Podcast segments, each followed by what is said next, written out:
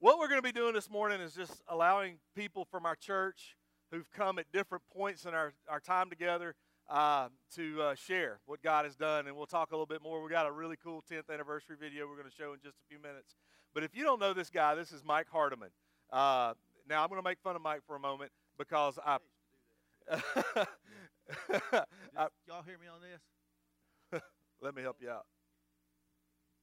All right, it should be going. It should be on. It's green light. Is it on now? There we go. I, he is the oldest guy I've ever performed a wedding for. And so you will always be in the record books for me. So, with that being said, the wedding, he did say that too after he married me, and I said, "Makes me feel really good there." I appreciate that. but we want to. Mike has been around for a while, uh, and he wanted to. I wanted to come and let him share.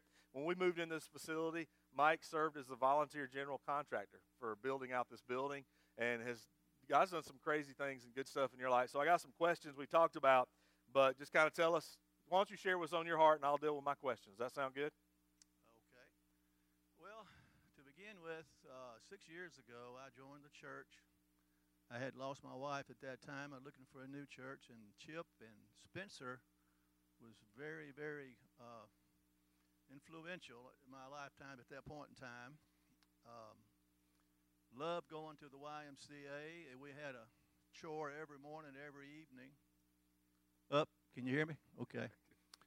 Um, getting set up took what an hour least, and then when the service was over, it took about an hour to get everything taken down. And uh, I thought it was a tremendous effort of all the volunteers that did that. Nakia, who's no longer here at this church, was uh, instrumental in setting up all the electrical work, I do believe.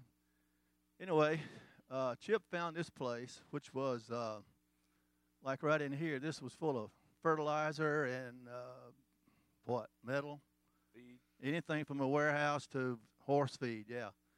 So I looked at it and I said, Chip, are you sure you know what you're doing? He said, Yeah. So uh, Spencer was dead set against it. He says, No way we can afford to do that.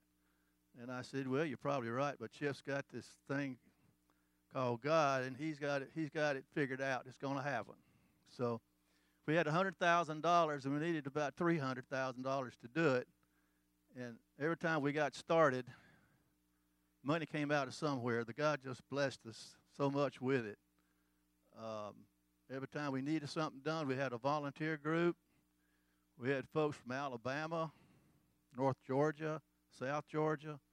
That wall back there took us a week to build that firewall. Ten guys, I think it's 20 foot in the middle anyway. It took a whole week of work, 12 inches thick, and that kept us pretty much in the funds where we didn't have to put in a fire system. We had great uh, respect from the county. We finally got permits. We had the fire marshal work with us. He did great.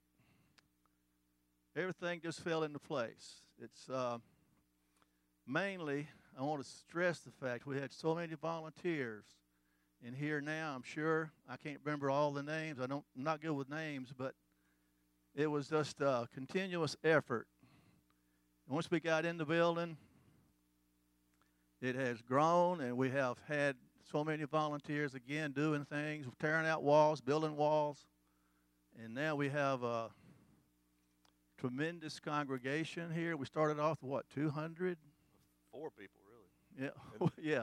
but I think we brought 200 from the YMCA. From the YMCA, and now it's, I don't know, four, 400 or plus. But anyway, God has really blessed us uh, with volunteers, with raising funds, and it's just been an awesome trip. And uh, what was it, uh, six months to get it built? Mm-hmm. And uh, Chip kept saying, kept saying, let's get in now. What's, what's it like? What's it like? So after two weeks of saying we're going to get in in two weeks, we had about 100 people show up here on that week before, and we got it all together. It was amazing how we did that. But anyway, here we are today. What is your, when you look at, you've been here for said eight years, seven years, six, six years. I'm sorry. You've been here for six years. What is the most miraculous thing you think you've seen God do in the life of our church?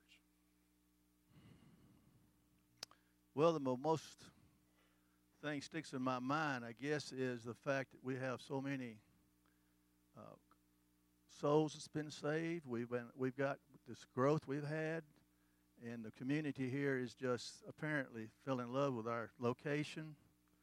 Uh, the growth from from what God has led us to do. To me, that's the most impressive, and all the folks we have that contribute to that. And you got a terrific staff here too. Absolutely. That makes a big difference. Absolutely. There's one weak link. Um. All right. The last question I have for you is where do you want to see God move our church in the future? What are you looking forward to? Because we're 10 years in. Yeah. Well, 10 years is really a very young church.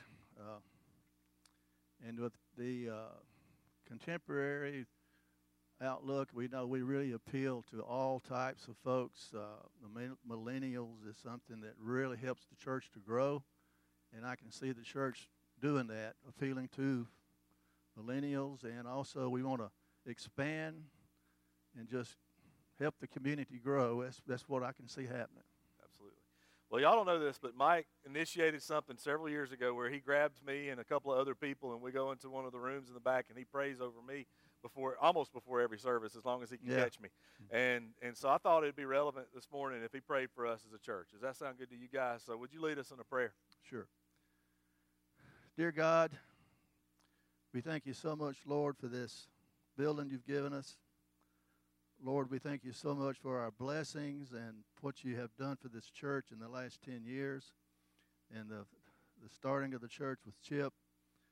Uh, just, Lord, you've been so good to us. And Lord, we know that we're here for one reason that is to have blessings you give us and the faith you give us and to have souls that are saved.